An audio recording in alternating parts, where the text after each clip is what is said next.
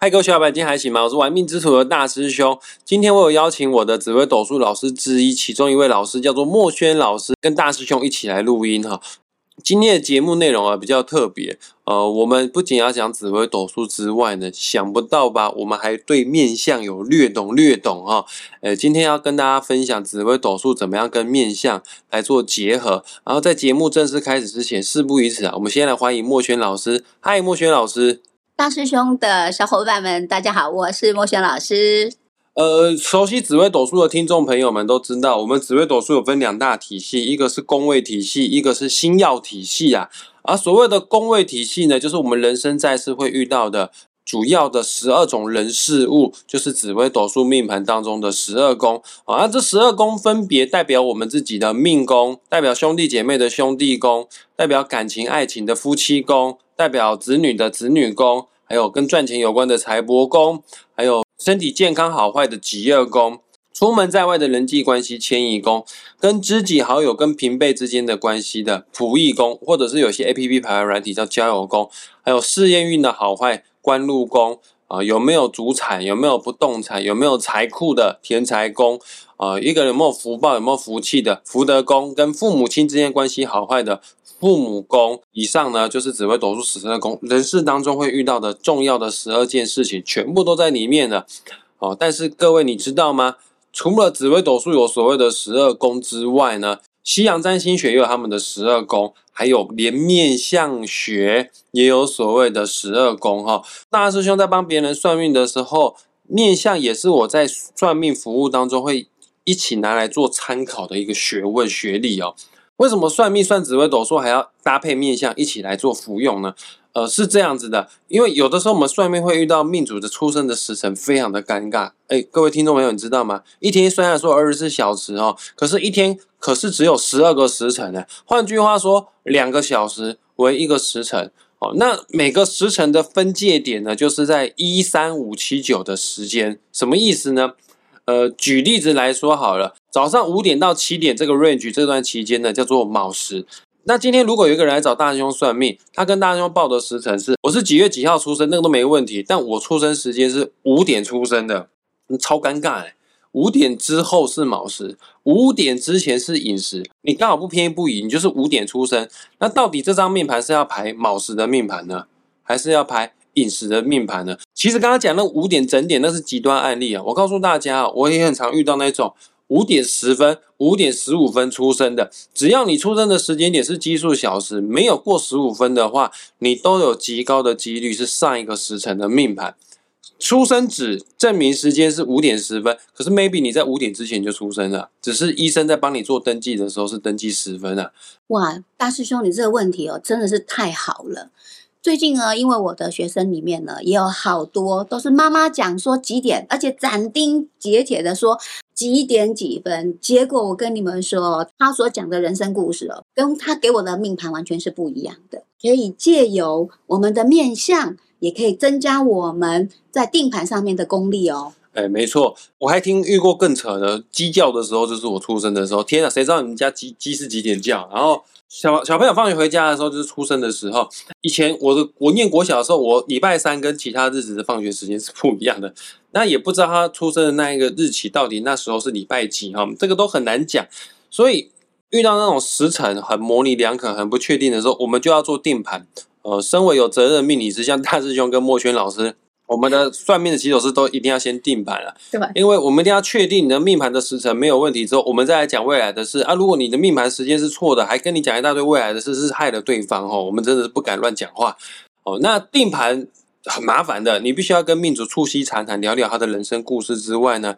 但如果学会面相的命理师嘛，我们还可以透过命主的长相来看跟命盘有没有做符合。举例子来说好了，像今天我要讲的面相是跟眉毛有关的，眉毛就是一张命盘当中的兄弟宫，通常啊。眉毛长得比较稀疏的，呃，比较不明显的、比较不浓厚的人，大多跟兄弟姐妹无缘，或者是没有兄弟姐妹。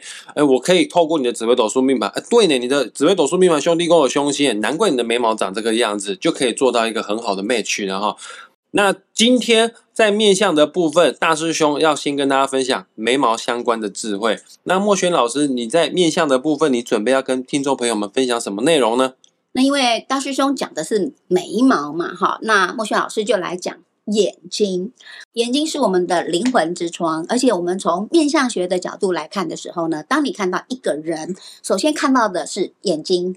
而且眼睛在我们的面相学，如果说一定要给各部位一个分数的话，其实眼睛的分数占蛮高的，几乎有占到五分。如果给十分的话，眼睛的分数占到五分。所以这个灵魂之窗非常的重要，眼神也相当的重要。但我们的眼睛也会对应到我们紫微斗数里面的一些十二宫的宫位哦。但今天呢，我们先不讨论眼睛对应到的。它附近的这一些十二宫的宫位，我们下一次呢再来跟大家分享。而今天主要跟大家来分享的是眼神，还有呢眼型。好，那大师兄先来开始，我先来讲讲眉毛哦。其实眉形呢，在面相学上面啊，代表一个人的兄弟宫的好坏。这个兄弟宫哦，非常的重要，正所谓打虎。正所谓上山打虎还得看亲兄弟哈，你真的在人生道路上面要共创一个大事业，在现代只靠单打独斗是不行的。你除了要有亲兄弟的帮助之外呢，你可能要一些朋友的帮忙哦。所以说兄弟宫，尽管叫做兄弟宫，它不是只代表同血缘的兄弟姐妹，只要是跟你非常 close、非常要好的朋友，会挺你的那些人呢。通常你就会有一个好眉毛，就是你一个好的兄弟宫。啊通常呢，你看到眉毛比较稀疏的哈，就表示这个人就独行侠，真的有时候需要帮忙的时候，不见得找得到人哈。所以好的眉形可以帮助我们召唤贵人跟帮手，创造事业高峰。而不好的眉形呢，除了会有烂桃花、小人伤害之外呢，你就是孤独一匹啦。哦，有的时候走投无路，要找人家借钱都借不到钱。那什么样叫做好的眉形呢？在这边大师兄要跟大家分享所谓的好眉八要。好的眉毛有八个要点，哪八个要点呢？第一要退印。什么是退印？就是两个眉毛中间呢，这个空间呐，叫做印堂。好啊，印堂这个地方不能有杂毛，不能有眉毛，要退掉，要退印哈。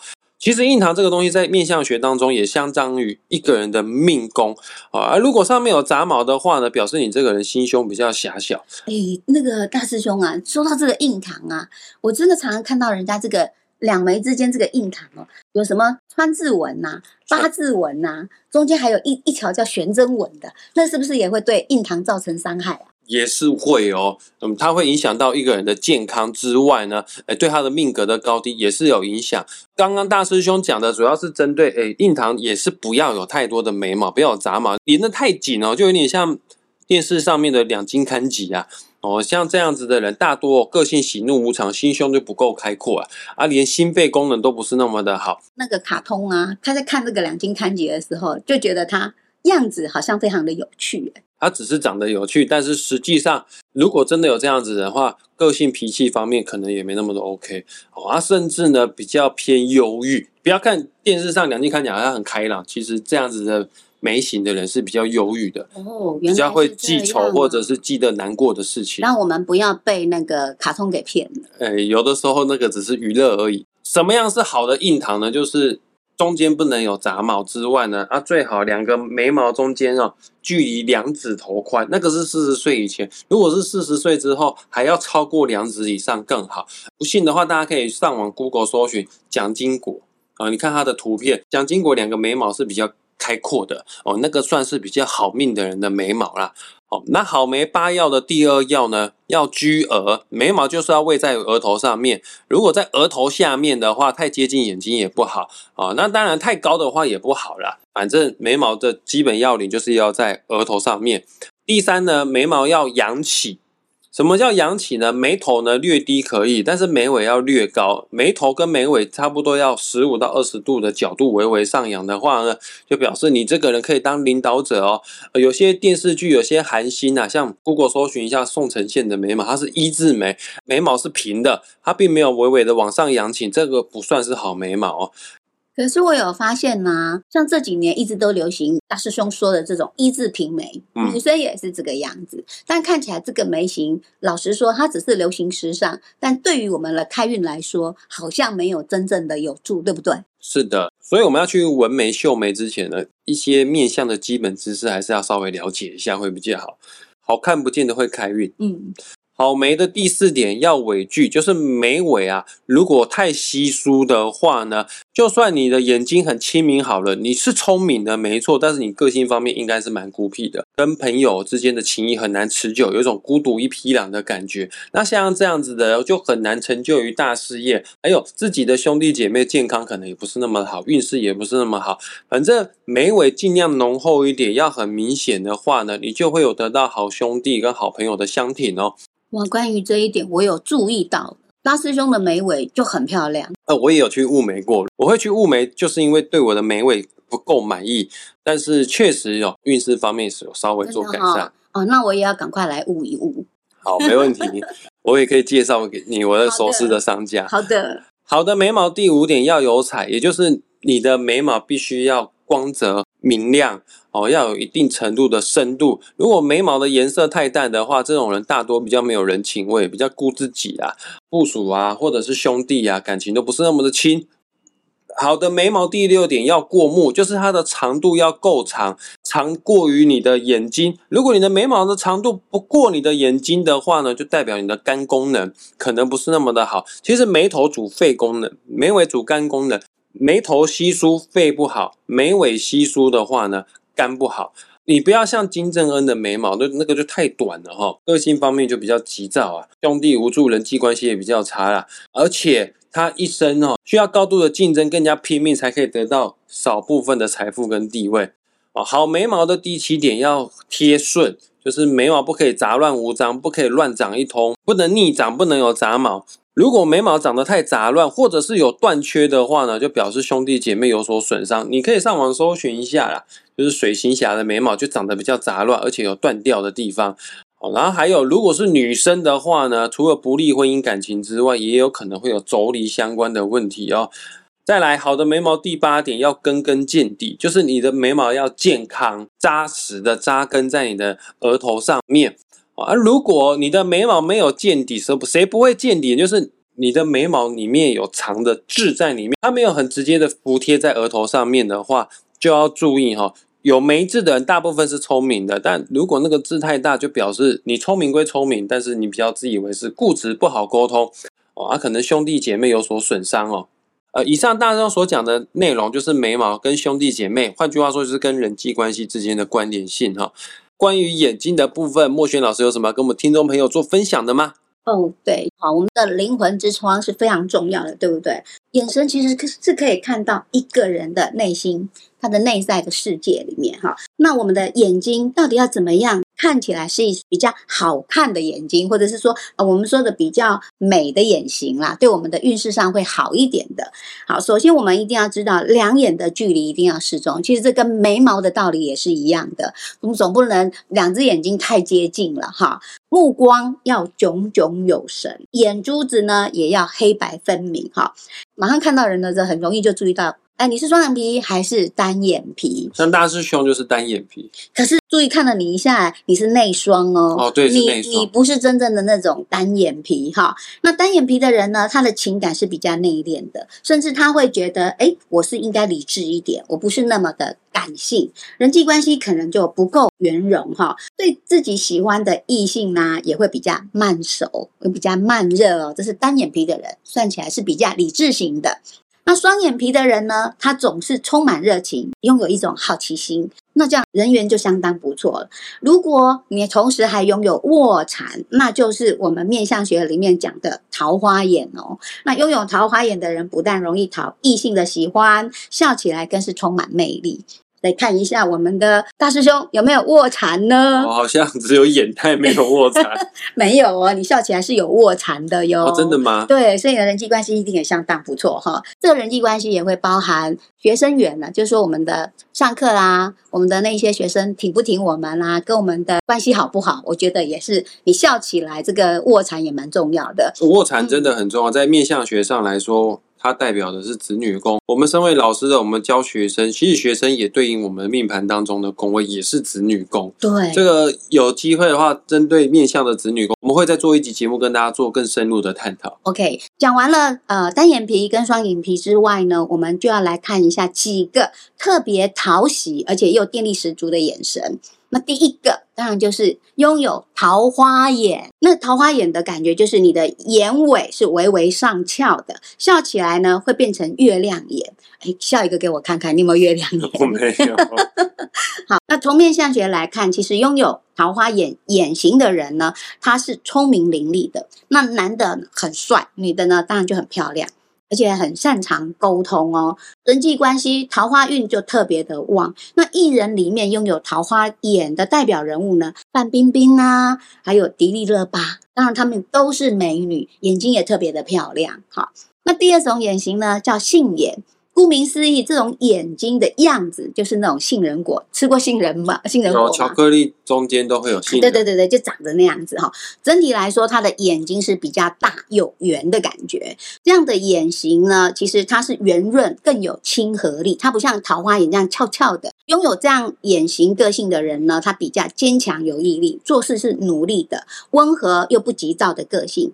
在婚姻家庭来说呢，是非常有正面的助力哦。那我们的代表人物有一个韩星，那个不老女神宋慧乔哦。宋慧乔的眼睛就比较有那种杏眼的感觉。嗯，大家可以上网搜寻看一下，就搭配服用的话会比较好上手。啊，对对对对对，这个就要来问问这个跟大师兄聊一聊。真的，如果去做割双眼皮呃做出来的眼睛，到底有没有办法开运呢？我觉得是会有的，还是有哈。因为你只要换了一张面孔之后，你这个人的自信心，或者是你对自己的喜爱程度就不一样了哦。你的心境转换了，当然外在的世界、外在的实相也会跟着做转变。对，我觉得内心开心是很重要的，对我们的心情还有开运有帮助的话，你又不怕痛，也没有问题啦。而且去做医美，在命理学上来说，是一个很好化血光的方式。真的吗？对啊，因为有动刀了，与其去外面受伤流血，必须得去开刀房开刀，不如自己就是看主干，自觉一点，自己选择你喜欢的刀去动。说实在话，就是你整形了之后，你做了医美之后，到底别人会不会觉得你好看？那个是别人的嘴巴了，那是别人的观感啊。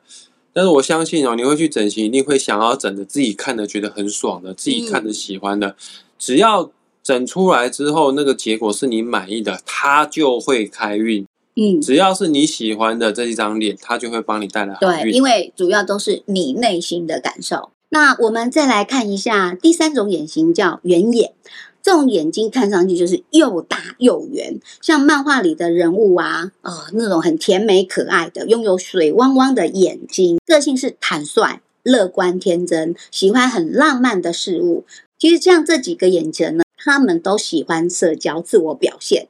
影剧里面有几个呃明星比较能够代表的，像赵丽颖、陈意涵，好，他们都是圆眼的代表人物，是不是都让你们有觉得超级少女感的感受呢？有比较活泼可爱的感觉。对对对，接下来我要来讲的就是凤眼啦。哎，凤眼在眼神里面呢，眼型里面算是蛮特别的一个眼型。我的就是凤眼呢。对，我刚才有注意到了。我小时候很不喜欢我的凤眼呢，因为在大中小时候那个年代最红的。